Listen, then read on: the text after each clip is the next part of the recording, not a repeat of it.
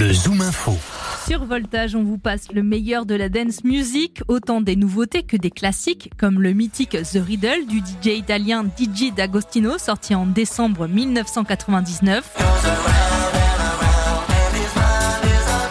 C'était devenu un tube, comme on disait à l'époque dans les boîtes de nuit françaises, mais à l'origine, The Riddle est une chanson écrite et composée par le chanteur britannique Nick Kershaw, qui est sorti en 1984.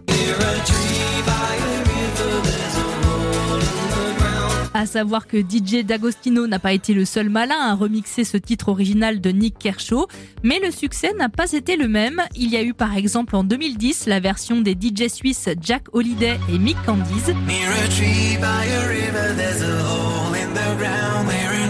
Et dans un style radicalement différent, en 2013, une reprise par la chanteuse harpiste Cécile Corbel.